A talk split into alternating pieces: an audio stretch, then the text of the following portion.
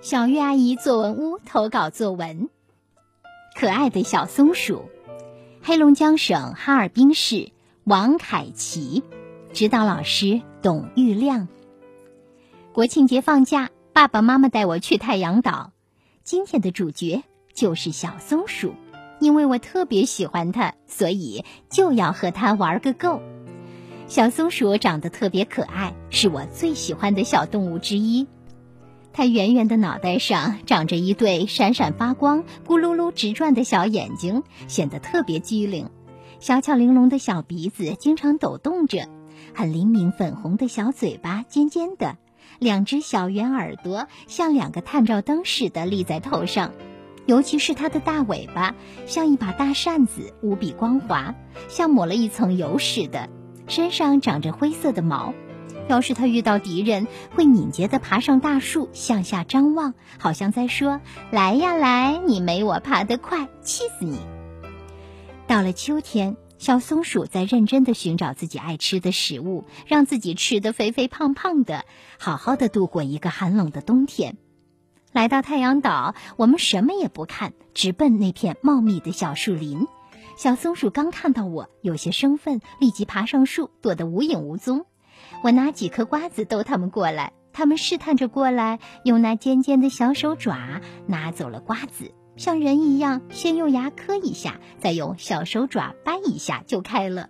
他们可真厉害呀！过了几分钟，我们就成了好朋友了。吃完瓜子，他们又和我捉迷藏，看见我找不到他们，就跳到我面前，把我吓一跳，吓得我一蹦三尺高。小松鼠那样子，好像在说：“我们都是捉迷藏高手，你是找不到我们的。”这时，我发现一只小松鼠就躲在小树后面。我心想：“哈哈，这回我一定要捉住你！”可是，它灵敏的小耳朵已经听到了我的脚步声，嗖的一下跑上树。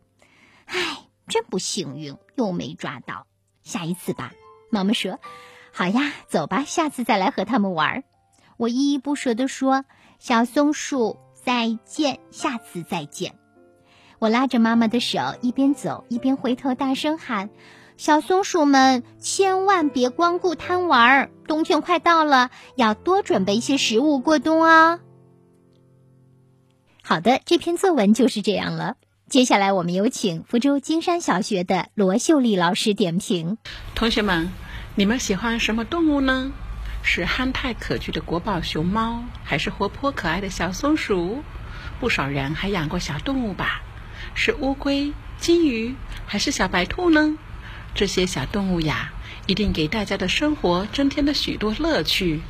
那你有没有把这些乐趣写下来，与更多的同学分享呢？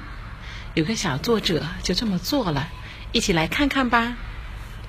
在这篇文章中，小作者一开篇就直接点题说喜欢小松鼠，接着描写它的外表：圆圆的脑袋，闪闪发光、咕噜噜直转的眼睛，灵敏粉红的尖尖的小嘴巴。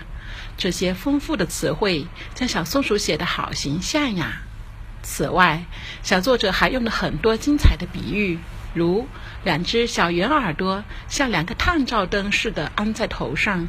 写尾巴这一句更了不得，你听，大尾巴像一把大扇子，无比光滑，像抹了一层油似的。连用两个比喻，从形状和色泽两个方面，将尾巴写得无比逼真。交代清楚外表后，小作者紧接着非常详细的描写了给小松鼠喂食瓜子，以及与小松鼠捉迷藏这两件事。多处运用拟人，细致描写了小松鼠的动作，还展开想象、猜测可爱的小松鼠与自己的对话。离别时，小作者一步三回头，深情交代：“小松鼠们呀，千万别光贪玩呀！冬天快到了，要多准备些过冬的食物呀！这哪里是与小松鼠道别，分明是一个相知多年的好友在互通款曲呀！”喜爱之情由此溢于言表。